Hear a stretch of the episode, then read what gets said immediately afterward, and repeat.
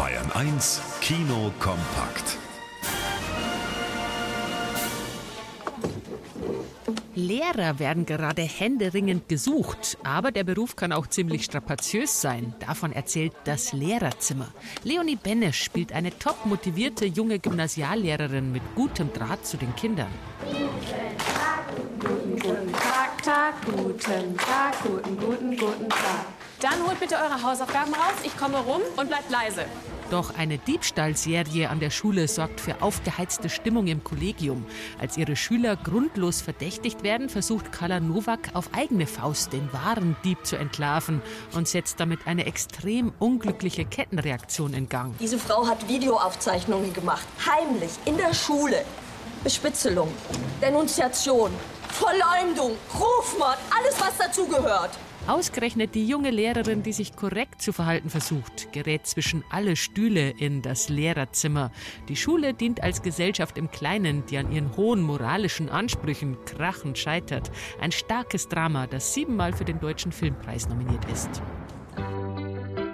Eine erfrischend lustige französische Komödie steckt hinter dem Titel Meine Schwester, ihre Hochzeit und ich.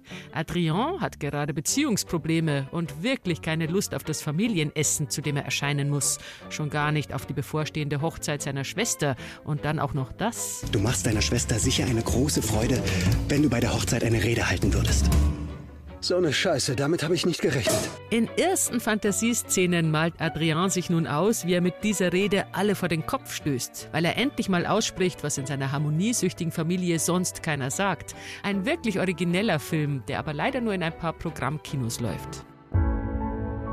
In Blockbuster-Stärke rücken die Guardians of the Galaxy an.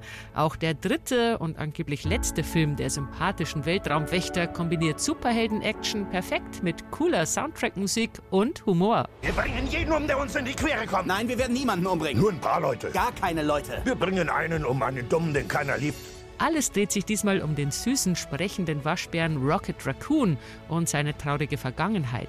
Denn er saß einst als Versuchskaninchen im Käfig des verrückten Genforschers High Evolutionary, der die Welt mit perfekten Wesen bevölkern will. Man muss überhaupt kein Marvel-Fan sein, um diese rührende Außenseitertruppe ins Herz zu schließen. Die unglaublich fantasievoll gestaltete Welt der Guardians of the Galaxy ist auch in Volume 3 beeindruckend. Wally Müller, Bayern 1.